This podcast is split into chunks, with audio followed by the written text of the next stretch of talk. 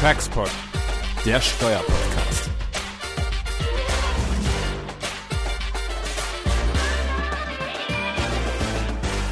Herzlich willkommen zu einer weiteren Folge unseres Taxpods.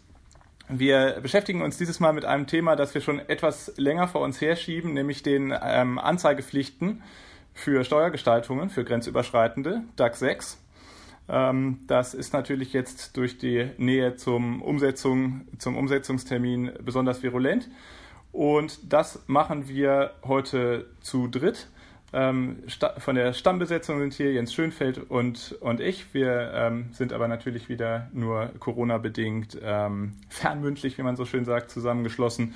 Und unser Gast ist ähm, Sven-Erik Bersch, der zu dem Thema DAX 6 schon ähm, viele Veranstaltungen gemacht hat, äh, publiziert hat und sich ausgesprochen gut darin auskennt. Und ähm, genau, Jens, aber zuerst musst du noch einmal etwas zu unserer Besetzung sagen. Hier hat sich nämlich eine Veränderung ergeben. Ja, in der Tat. Normalerweise sind wir als Team, ja als Textport-Gründerteam äh, zu dritt unterwegs, also Götz, ich und der Jan, Jan Rieck normalerweise. Ähm, aber der Jan wird uns leider verlassen, was aber nicht daran liegt, dass ihm das hier keinen Spaß macht, ganz im Gegenteil. Ähm, aber Jan wird ähm, äh, ins Bundesfinanzministerium gehen und dort die Kollegen im internationalen Steuerrecht verstärken. Und jetzt jedenfalls für die Startzeit erstmal dann jetzt mit dem Textport pausieren, hat er eben im BMF erstmal genug zu tun. Und, äh, aber man weiß nie, vielleicht kommt er nochmal dann wieder zurück. Wir würden uns jedenfalls äh, sehr freuen und wir wünschen ihm auf jeden Fall viel, viel, viel Erfolg und viel Spaß bei der neuen Tätigkeit. Und ähm, ja, können wir an der Stelle nur, glaube ich, so mal durchgeben an ihn. Ja, dem kann ich mich wirklich nur anschließen. Gut, dann aber herzlich willkommen, Sven Erik. Schön, schön, dass du mit dabei bist. Vielen Dank, Götz. Ich freue mich.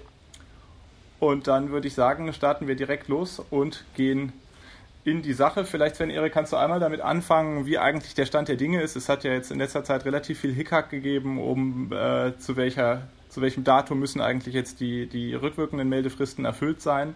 Vielleicht kannst du uns da einmal auf den aktuellen Stand bringen. Ja, gerne. Ähm, vielleicht fange ich aber ganz kurz an, worum geht es da überhaupt? Ne?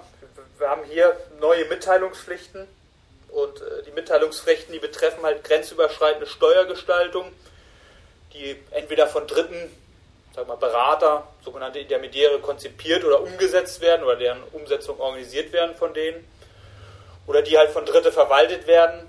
Und diese grenzüberschreitenden Gestaltungen, die sind halt zukünftig mitzuteilen. Und ähm, das Ganze geht jetzt sozusagen seit, seit 1. Juli diesen Jahres, nicht nur hier in Deutschland, sondern auch äh, europaweit.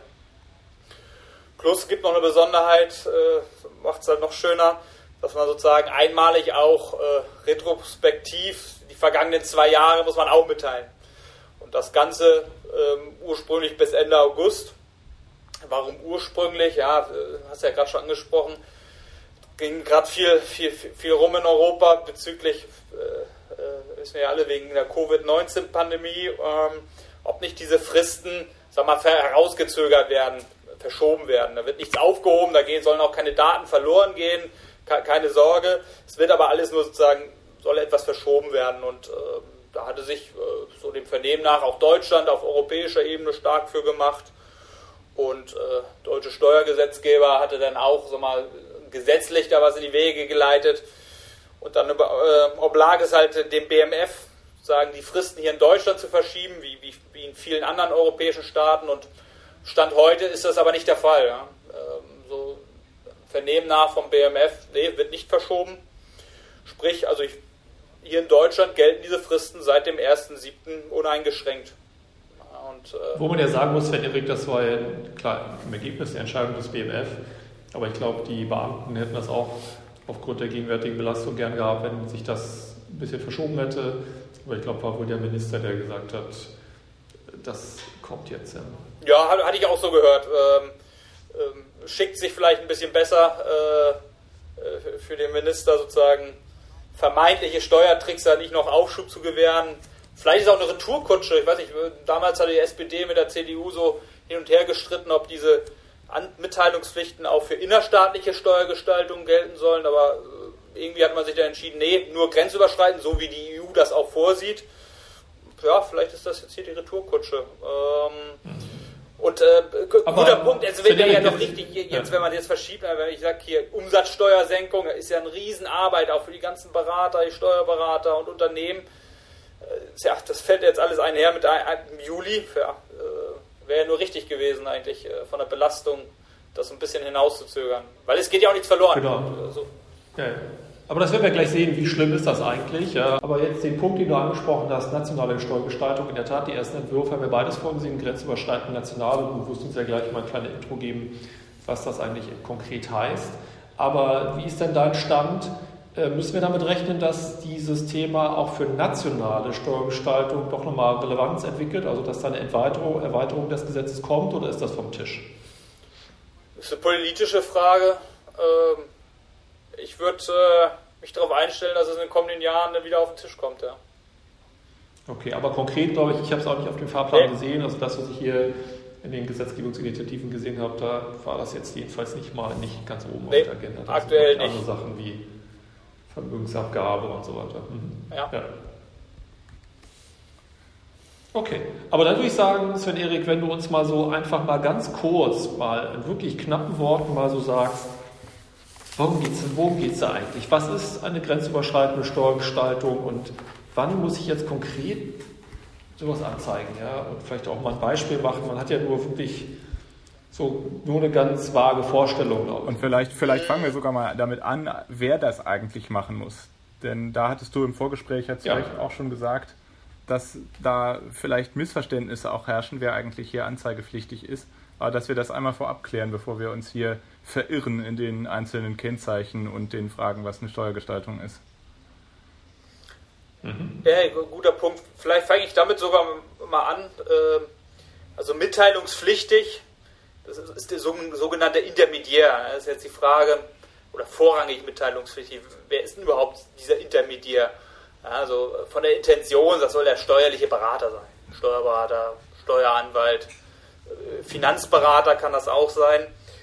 Was aber, glaube ich, gern übersehen wird, äh, ist sozusagen, dass, dass das können auch gerade in, in, bei Konzernstrukturen, international tätigen Unternehmensgruppen, können, können das auch Konzerngesellschaften sein.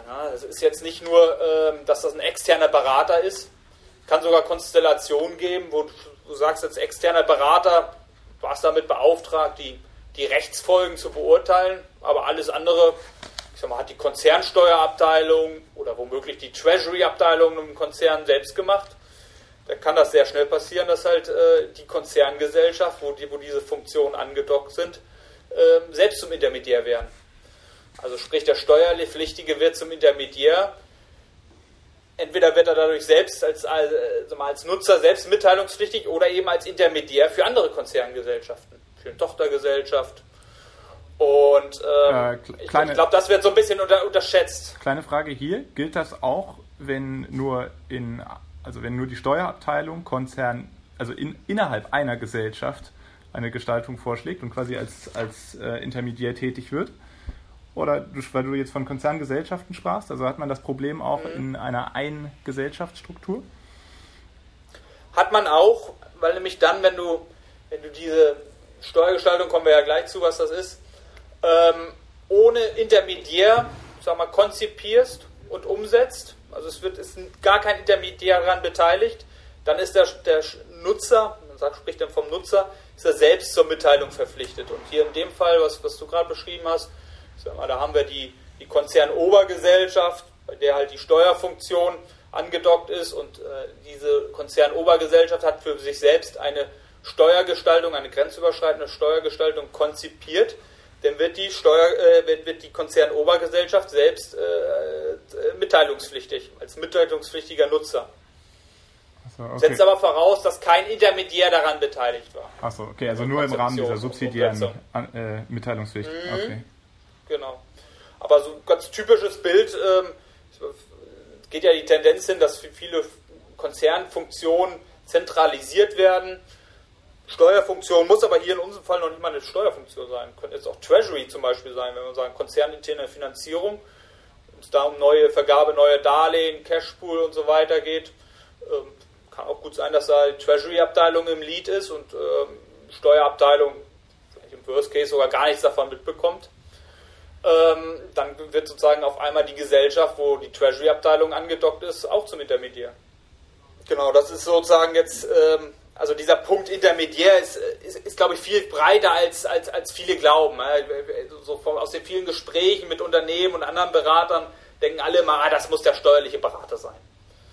Ja, ähm, plus, man darf auch nicht ganz äh, übersehen, selbst wenn ein steuerlicher Berater involviert ist, heißt das nicht automatisch, dass dieser Berater irgendwas konzipiert hat. Ja?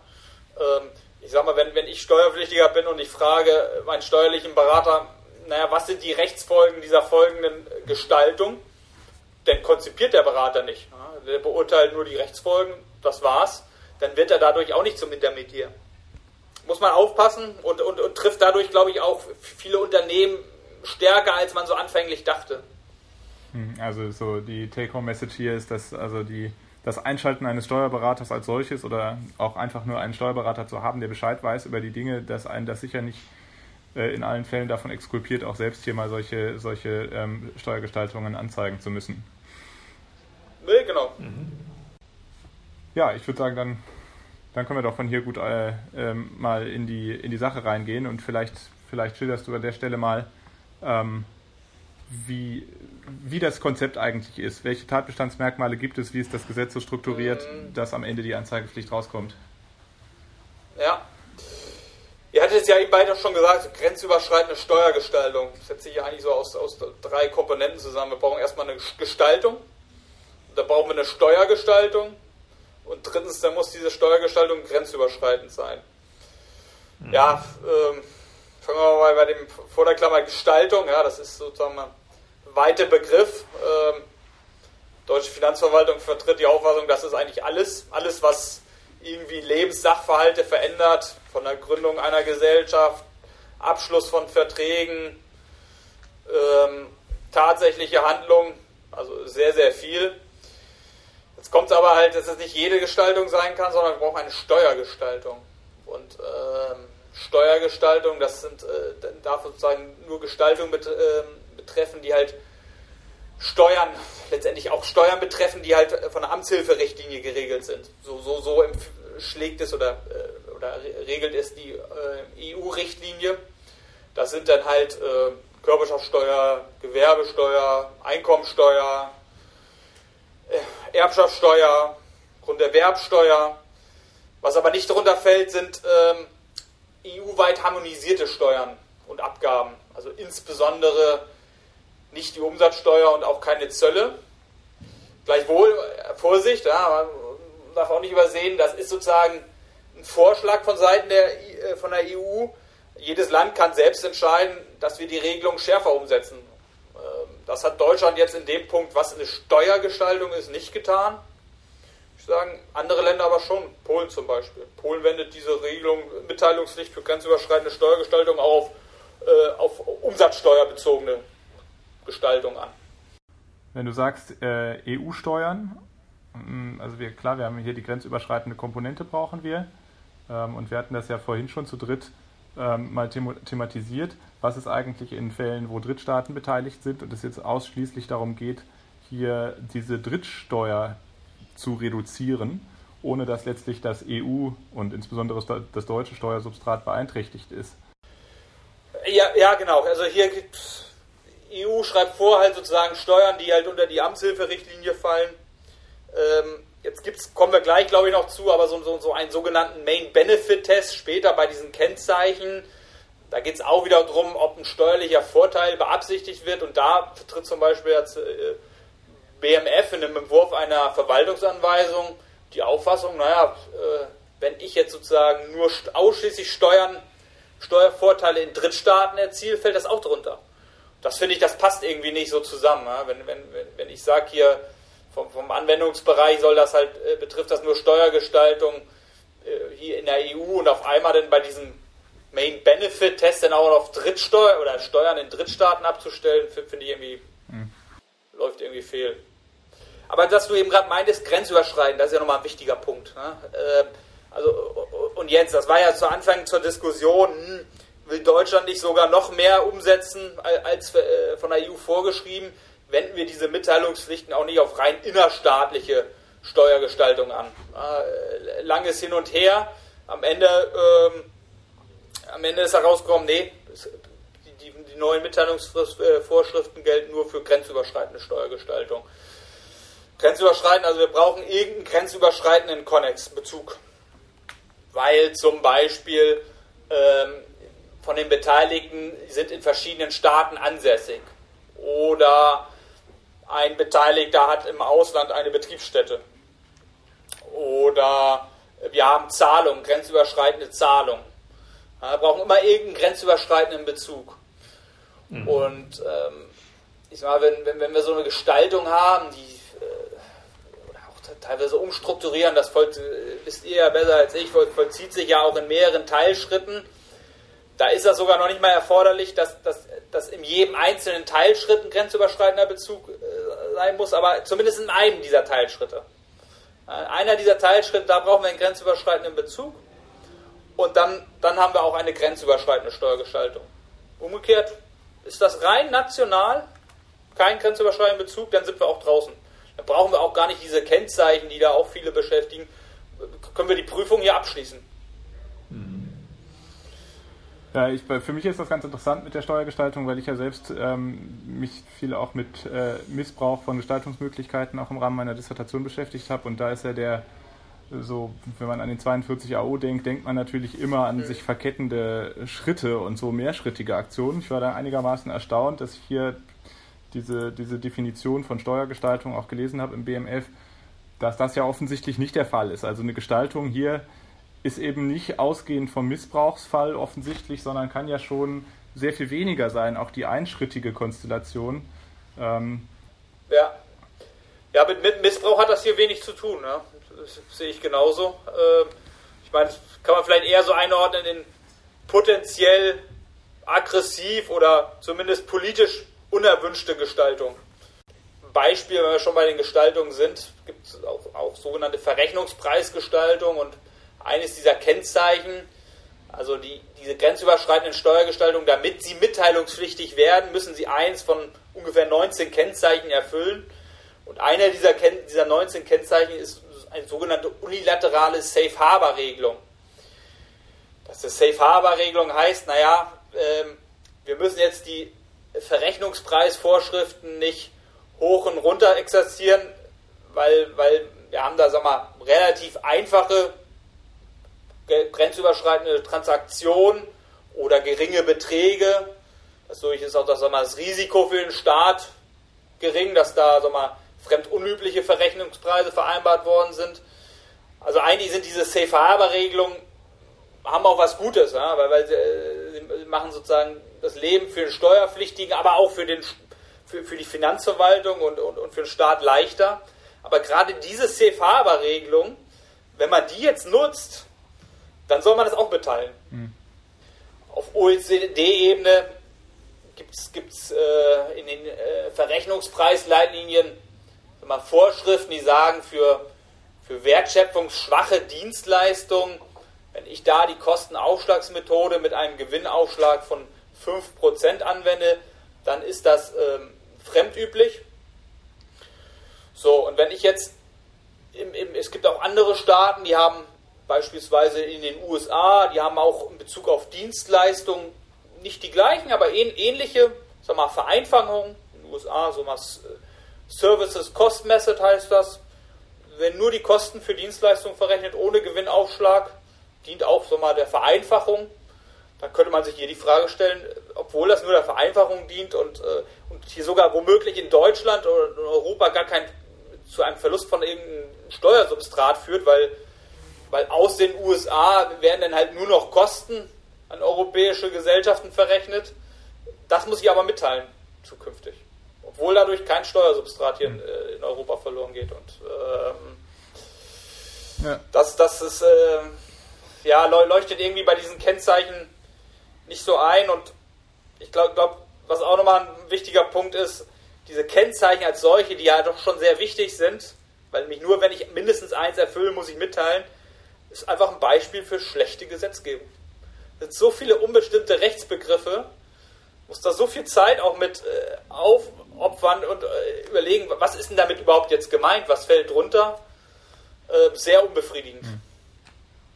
Ich weiß nicht, ja. wie es euch geht. Für den Gesetzgeber ist das, ja, ich glaube, für den Gesetzgeber ist das natürlich auch schwer. Also ich sehe das, klar ist das wichtig, ja, aber ich meine, wenn man sich mal so vorstellt, was er machen will, ob man das jetzt gut findet oder nicht, der Gesetzgeber, der versucht halt eben solche unerwünschten Gestaltungen davon Kenntnis zu erlangen und klar, dann ist das, glaube ich, maximal schwierig zu regeln. Ja. Aber vielleicht, bevor wir da in die Kritik einsteigen, also nach meinem Verständnis so ähm, äh, ist eine wesentliche Voraussetzung ist ja offensichtlich dieser Main Benefit Test, ja, also dass man sich mal fragt, ist irgendwie der Hauptvorteil oder einer der Hauptvorteile, dass ich da irgendeinen Steuervorteil erlange. Richtig? Also das ist doch erstmal eine wesentliche Voraussetzung. Das heißt, irgendwo muss ein Steuervorteil rauskommen. Egal, wo der sich auch niederschlägt, ja, ich brauche irgendwie einen Steuervorteil.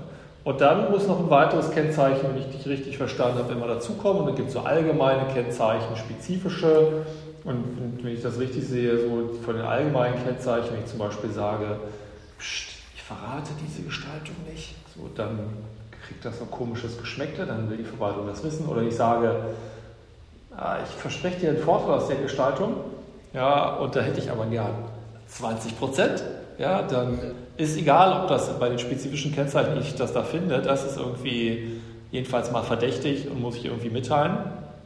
Und auch natürlich dann, wie wir das bei Goldfinger gesehen haben, also wir haben das ja selbst nicht gestaltet, aber wie wir das so in der Dokumentation später von anderen gesehen haben, ähm, wenn im Grunde ein richtiger Fahrplan, so eine richtige standardisierte Dokumentation, in welchen Schritten ich was wie machen muss, um dahin zu kommen, dann ist das irgendwie auch so verdächtig. Irgendwie. Das sind doch so, glaube ich, die allgemeinen Kennzeichen, oder? Und wenn ich im Grunde diesen Steuervorteil habe als Hauptvorteil und dann eins von den Dingern, dann bin ich schon mal in der Anzeige.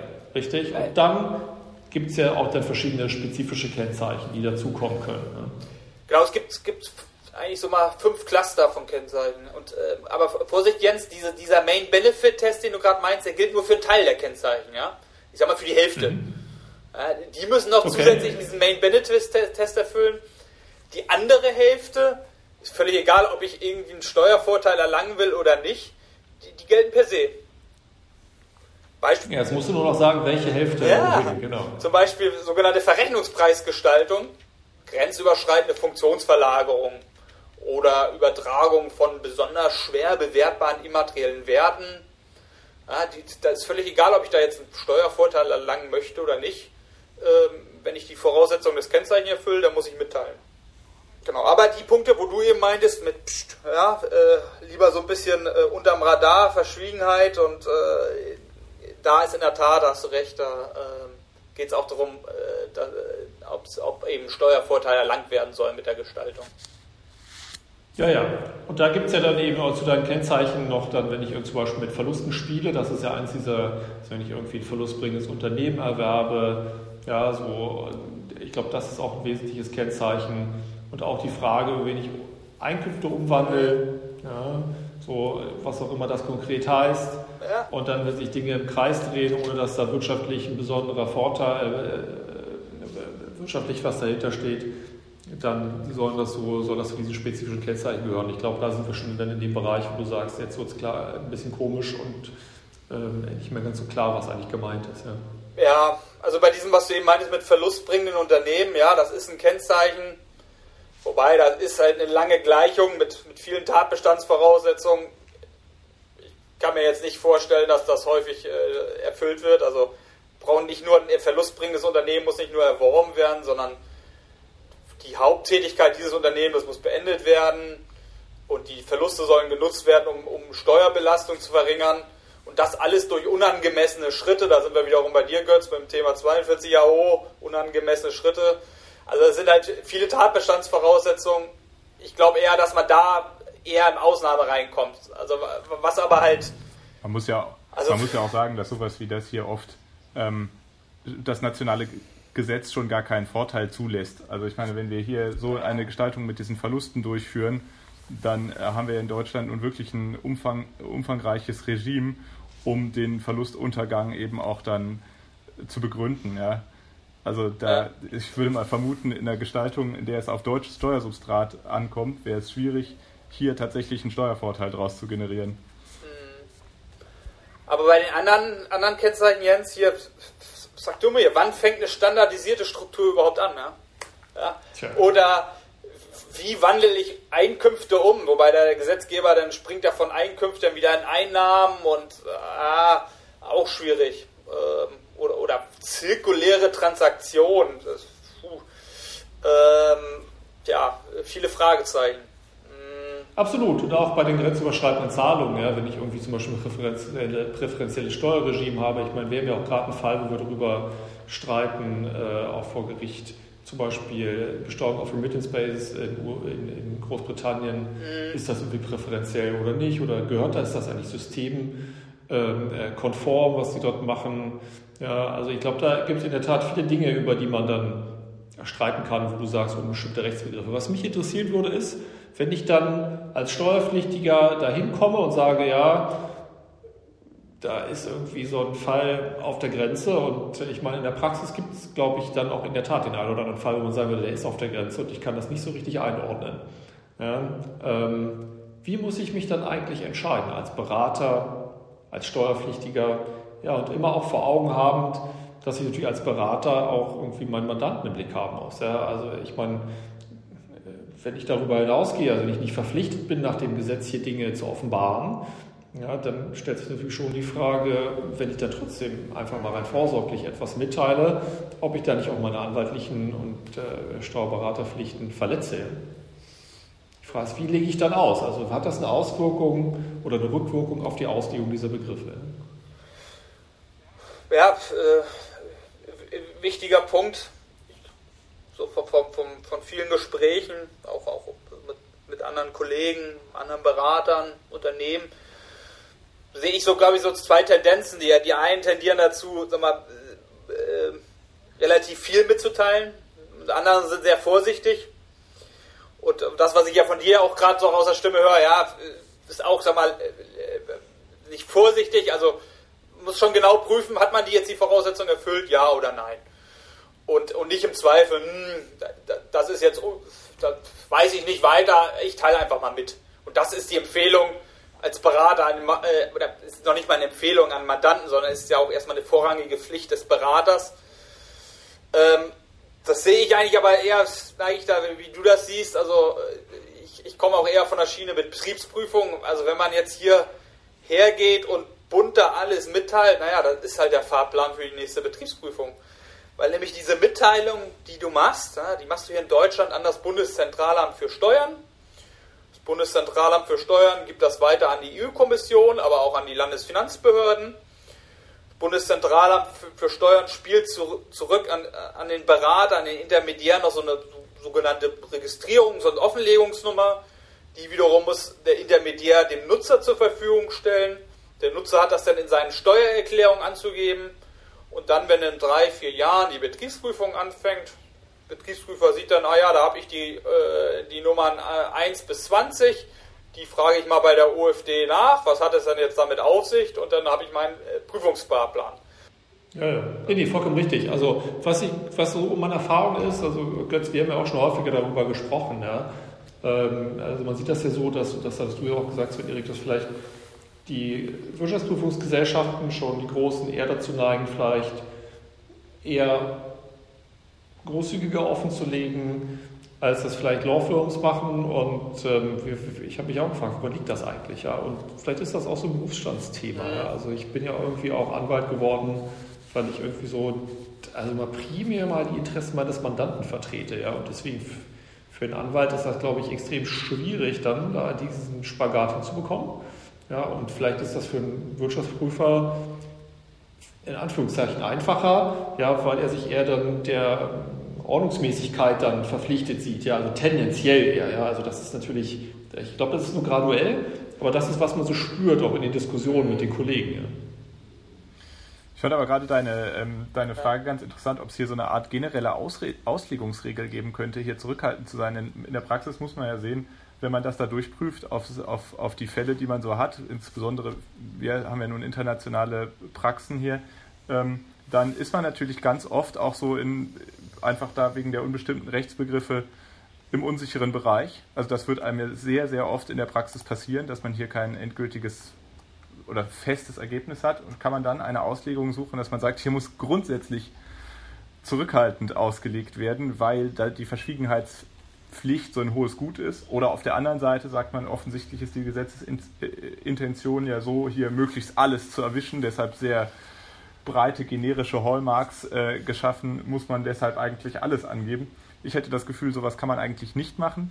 Das ist ja so ein bisschen wie so diese, diese Auslegungsregel, Regel-Ausnahme. Ja, Regeln sind weit auszulegen, Ausnahmen sind eng auszulegen. Da streitet man sich ja auch äh, immer sehr, ob sowas so Pauschales geben kann. Ich hätte auch das Gefühl, dass das hier nicht so ist, aber ihr mich fragt nach, der, nach, nach meinem Gefühl, würde ich natürlich wirklich vorsichtig sein, eher zurückhaltend. Ich glaube, wir dürfen nicht unterschätzen, wie, was für ein hohes Gut letztlich hier diese Verschwiegenheitspflicht ist. Ähm, insbesondere wenn man so ein bisschen den amerikanischen Rechtskreis sich auch anguckt, da wird das natürlich noch mal viel höher gehängt. Ja, ich glaube, in den USA gibt es doch hier Uncertain Tax Positions, also die müssen schon länger auch äh, Steuerrisikopositionen zumindest offenlegen. Ich sag mal, ein anderer Aspekt dabei ist auch noch, ähm, ich sag mal, wenn man zum Ergebnis kommt, ja, ist, ist ein Grenzfall, ähm, aber treten die Auffassung, die Tatbestandsvoraussetzungen, das Kennzeichen sind, sind nicht erfüllt. Meine Empfehlung wäre, das auch zu dokumentieren. Ja, äh, damit man halt später, wenn es dann in drei, vier Jahren in der Betriebsprüfung ist und dass man da nicht mit dem, äh, ja, weil das kann sich da ja auch erpressbar machen, ne, wenn man das nicht mal dokumentiert hat, nicht mehr weiß, was damals vor drei Jahren passiert ist. Ähm, also ganz starke Empfehlung, auch für, für jeden steuerlichen Berater. Ähm, sei er noch so groß, so klein, äh, das zu dokumentieren. Insbesondere wenn man zum Ergebnis kommt, nee, es besteht keine Mitteilungspflicht. Ich meine, wir hatten es ja vorhin auch, was, was ist denn überhaupt, wenn, wenn man mal einen, mal einen Fehler macht? Ja? Es ist, man ist davon ausgegangen, es ist keine Mitteilungspflicht, ähm, aber eigentlich bestand doch eine Mitteilungspflicht. Geht man in den Knast? Ja? In Deutschland ist es eine Ordnungswidrigkeit. Es gibt ein Bußgeld bis zu 25.000 Euro ähm, pro Fall? Genau. Pro Fall, ja. Kann sich aufsummieren. Ja. Ähm, das Bußgeld ist jetzt auch nicht nur in Bezug auf die Mitteilung, sondern ich habe es ja vorhin noch schon gesagt, man muss noch diese, diese Registrierung, Offenlegungsnummern, die man vom BZST bekommt, muss auch der Steuerpflichtige in der Steuererklärung angeben. Ja, wenn man das auch, äh, wenn man es nicht macht, das führt auch, ist auch eine Ordnungswidrigkeit. Ähm, was nochmal interessant ist, aus, aus deutscher Sicht. Wir haben es ganz zum, zum Anfang hatten wir es sozusagen, ah, wir müssen jetzt für die Zukunft ab 1.7. müssen wir mitteilen, ja, das ist dann halt auch Bußgeld bewährt. Wir haben aber jetzt einmalig noch so eine Mitteilungspflicht für die vergangenen zwei Jahre äh, bis Ende August. Zumindest hier in Deutschland müssen wir bis Ende August bis, äh, mitteilen für die vergangenen zwei Jahre. Was, äh, wo, wo haben wir sozusagen als Intermediär äh, grenzüberschreitende äh, äh, Steuergestaltung mitgewirkt. Diese rückwirkende oder retrospektive Mitteilung, je nachdem wie man sie nennen will, die ist in Deutschland nicht Bußgeld bewährt. Das ist bei anderen, in anderen Staaten wo auch, auch anders. Ne? Also selbst in Holland zum Beispiel, wo man eigentlich so dachte, so in der Vergangenheit, ja, ja, sehr steuerpflichtigen, freundlich immer, aber da, da ist das Bußgeld bis zu acht oder ein bisschen mehr als 800.000 Euro pro Fall. Mhm. Also ist, noch, ist immer eine andere Hausnummer als die Anführungsstrichen nur 25.000 Euro. Wie ist das eigentlich, Sven Erik, wenn ich jetzt, wo wir gerade Holland haben, ich eine Gestaltung habe im Verhältnis Deutschland-Holland, so, ähm, wo muss ich mich dann eigentlich hinwenden irgendwie? Ja? Muss ich das auch gleich noch den holländischen Behörden mitteilen oder muss ich das nur den deutschen Behörden mitteilen? Wo, mit wem mache ich das dann am besten? Ja? Oder was ist, wenn ich es in Deutschland dann nicht äh, anzeige? Kann dann mehr, droht dann auch ein niederländisches Bußgeld? Wie ist da die Rechtslage? Ja, Jens, wenn, wenn, wenn du, sag mal, du bist deutscher Berater, dir bist zwar vielleicht ab und zu auch in Seeland, Urlaub, hast vielleicht da auch äh, eine Unterkunft, wo du regelmäßig bist, aber deine, deine Tätigkeit gehst du dann halt aus Deutschland nach. Also du bist inländischer Intermediär. Und, und wenn, mhm. wenn, wenn du halt eben so eine Gestaltung berätst, dann musst du hier im Inland beim BZST mitteilen. Jetzt, äh, wenn Jens das nicht alleine macht, sondern in, in, in Holland äh, sucht er auch noch Rat bei einem holländischen Berater, äh, dann muss der holländische Rater gucken, erfüllt er die Voraussetzungen in den Niederlanden, um mitzuteilen. Nehmen wir mal an, ja, die sind erfüllt. Dann muss halt dieser niederländische Berater in den Niederlanden mitteilen. Aber jeder in, in, in seinem, ich sag mal, äh, auf seinem Home-Turf. Und was heißt Home-Turf? Da, wo ich ansässig bin, also wo ich lebe, oder ähm, wo ich meine Zulassung habe. Was ist der Home Turf? Ja, da, da, da wo, wo, wo, du ansässig und tätig bist, gibt jetzt auch noch so ein paar Ausnahmeregelungen, wenn, wenn du jetzt auch eine, ich sag mal, eine, ein Büro, eine Niederlassung im Ausland hast und von dort aus deiner Tätigkeit nachgehst, dann äh, unterliegst du dort äh, der Mitteilungspflicht.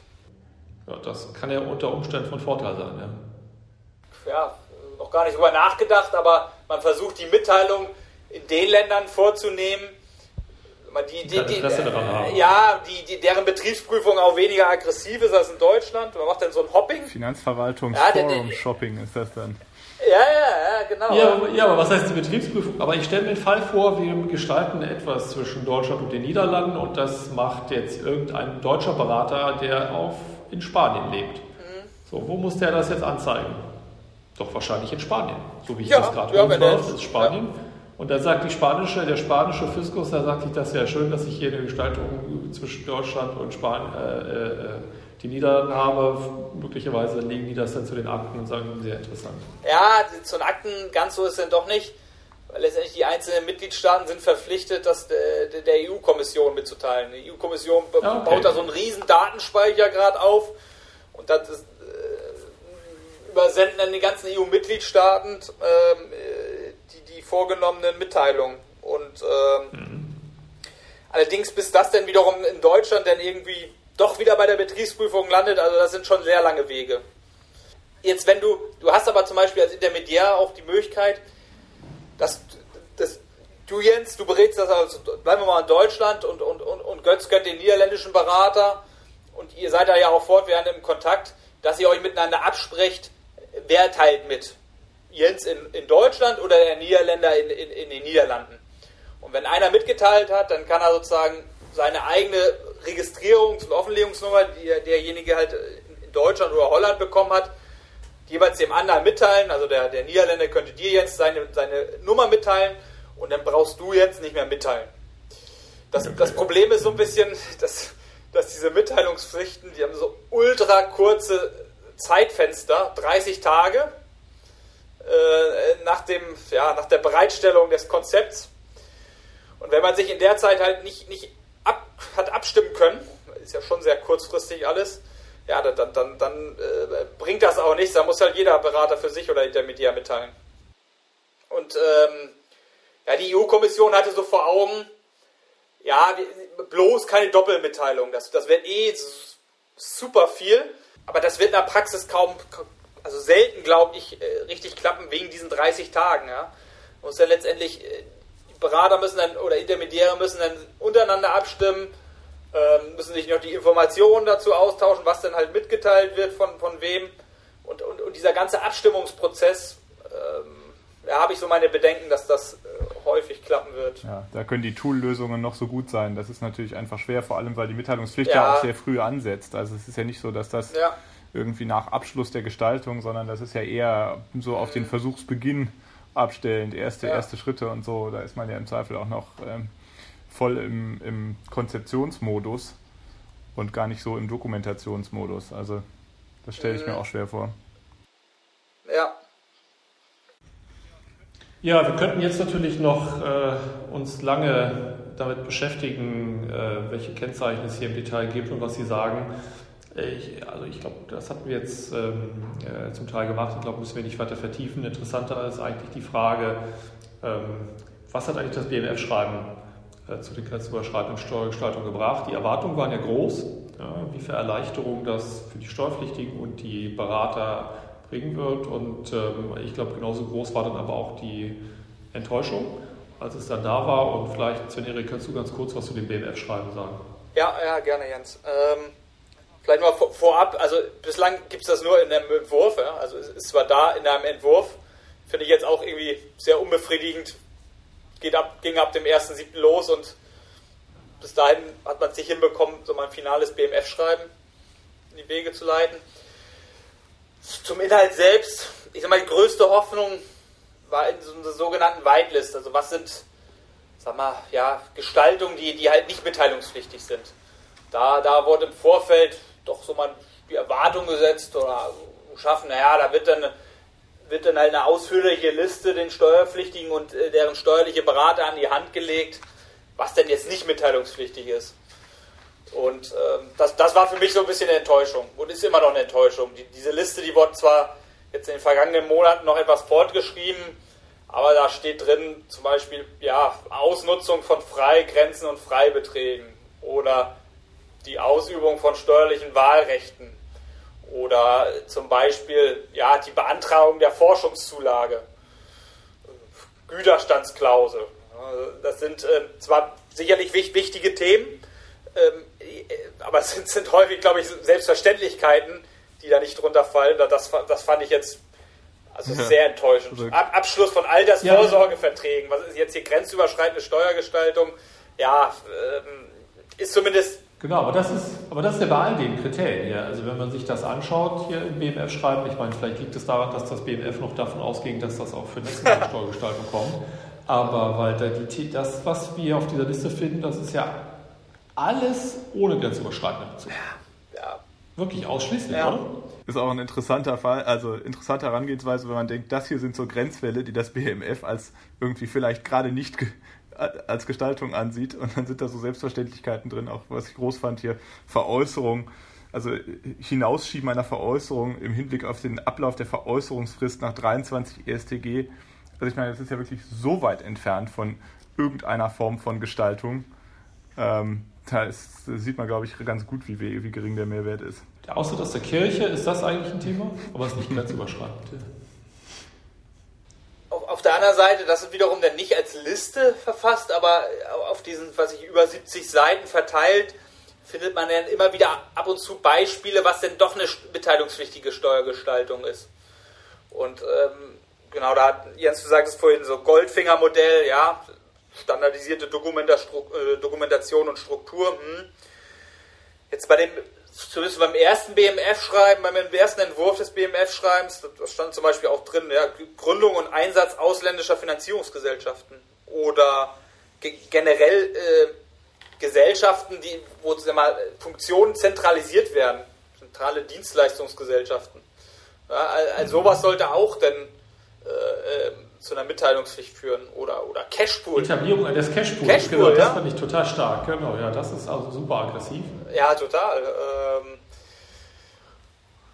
und da, da, sind natürlich, da sind aber, muss man aber auch zu sagen, gibt es einige Kennzeichen, wo die Frage ist, naja, sind, sind die erfüllt? Ja, das ist dann, ähm, sind wir nicht nur hier bei der standardisierten Struktur, beispielsweise in den Niederlanden stellt man sich dort schon die Frage, ob nicht dort eine unilaterale Safe Harbor Regelung, die dort für Finanzierungsgesellschaften zur Anwendung kommen kann, ob, ob, ob Cashpool darunter fällt. Ja, und ob, ob diese unilaterale Regelung eben so eine Safe Harbor Regelung ist.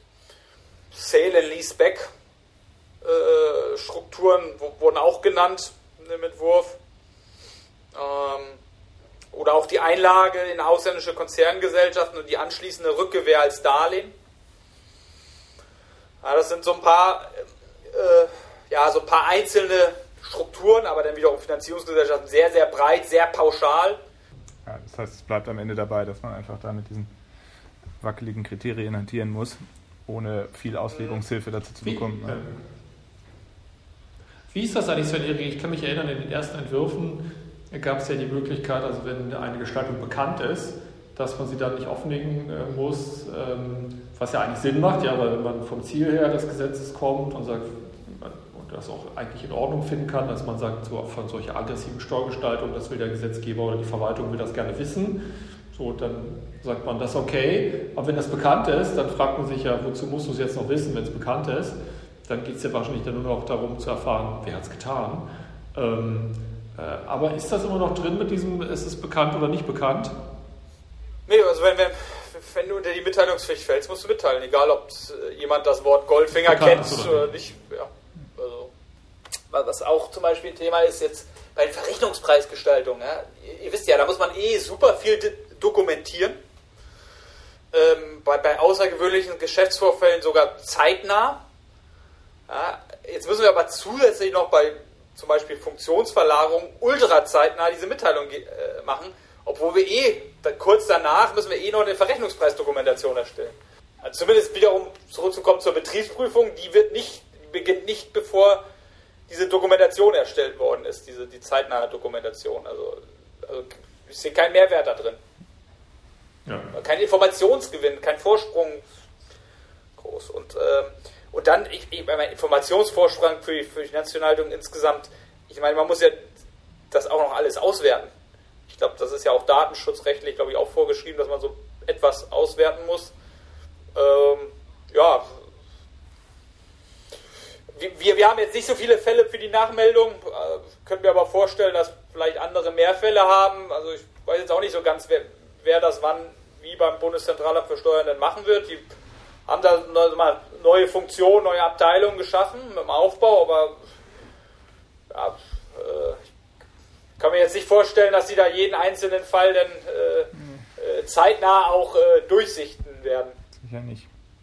Na gut. Ja, vielleicht noch ähm, äh, ein Satz von mir, Götz. Ähm, und zwar, ich glaube sozusagen, ich glaube, das kann man, das gesetzgeberische Anliegen kann man gut verstehen. Ja, die, die, Umsetzung haben wir gesehen, das hätte man vielleicht auch noch anders machen können. Ja, ich glaube, was man nur sehen muss, ich glaube, für die Berater ist das eine einfach schwierige Situation, ja, für die man vielleicht auch ein bisschen Verständnis haben muss. Weil auf der einen Seite haben sie die Verschwiegenheit, ja, müssen ihren Mandanten schützen und dessen Interessen wahrnehmen. Auf der anderen Seite ja, wir wissen das, die Rechtsprechung, die zivilgerichtliche Rechtsprechung fordert vom Berater, dass der eigentlich auch maximal alles ausschöpft für seinen Mandanten. Ja, und dazwischen bewegt man sich jetzt, also das schränkt den Berater ja nicht ein, ja, aber er ist so ein bisschen in so einer Zange, ja, muss im Grunde doch ähm, seinen Pflichten nachkommen als Berater, aber eben auch jetzt diesen öffentlich-rechtlichen Pflichten, das dann auch offen zu legen, wenn er es dann macht. Ja. Und das ist schon, glaube ich, ein Spagat, ja, glaube ich. Ja, ich würde sagen, dann lassen wir es dabei und überlassen die Prüfung der einzelnen Merkmale ab jetzt jedem selbst. Ähm, Sven ganz, ganz lieben Dank hier für deine ähm, für deinen Rat und deine ähm, Erklärung. Das war super, super hilfreich und sehr interessant.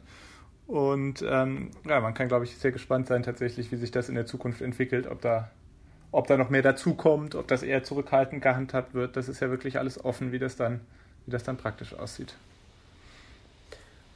Ja, vielen Dank, Götz.